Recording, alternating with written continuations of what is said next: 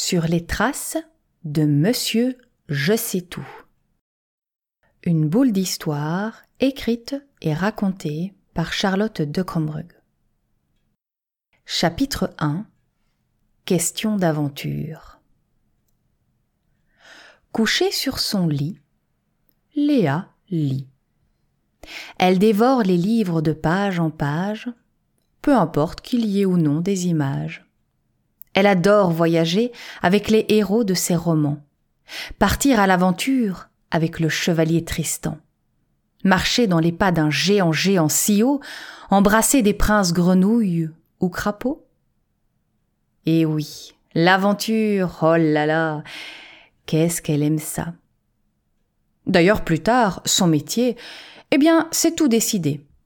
Elle sera aventurière et partira faire le tour de la terre. Mais tiens, maintenant qu'elle y pense, c'est tout de même étrange. Ainsi, la terre serait ronde comme un ballon, autour de laquelle on peut tourner en rond. Pourtant, les rues, les prés, les prairies, rien de cela n'a une ligne d'horizon arrondie. Peu importe, elle continue sa lecture, impatiente de poursuivre son aventure. Pendant que Léa voyage sans fin, au fil des lignes de ses bouquins, Titouan, son petit frère, a posé son livre à colorier par terre, juste à côté du lit de sa sœur. Le voilà entouré de ses crayons de couleur. Titouan, il adore dessiner, choisir la plus belle mine pour colorier, et s'appliquer toujours pour ne pas dépasser des contours. Aujourd'hui, il prend bien son temps.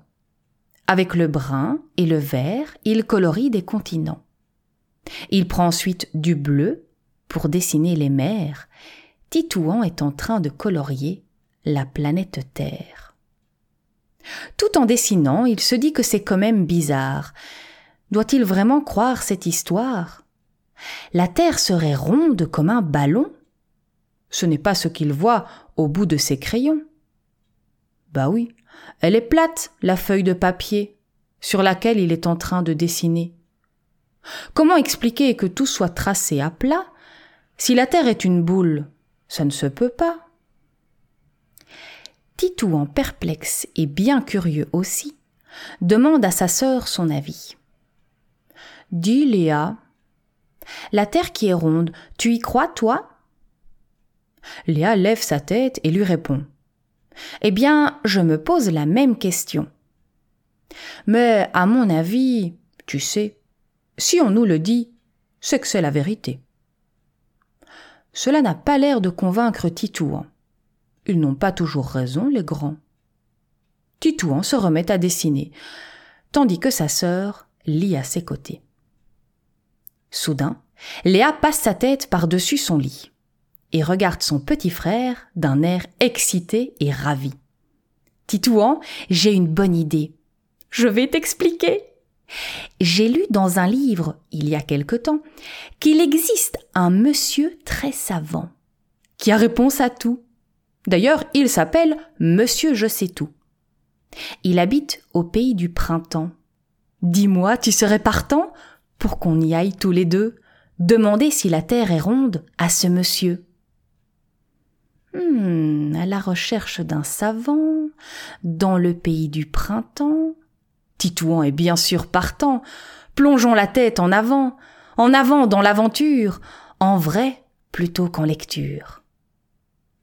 Et c'est ainsi que cette histoire commence, avec une question d'une grande importance qui anime le petit duo sœur-frère qui part vérifier cette absolue vérité planétaire, leur sac sur leur dos et leur doudou sous leurs bras, ils se mettent en route, le cœur en joie.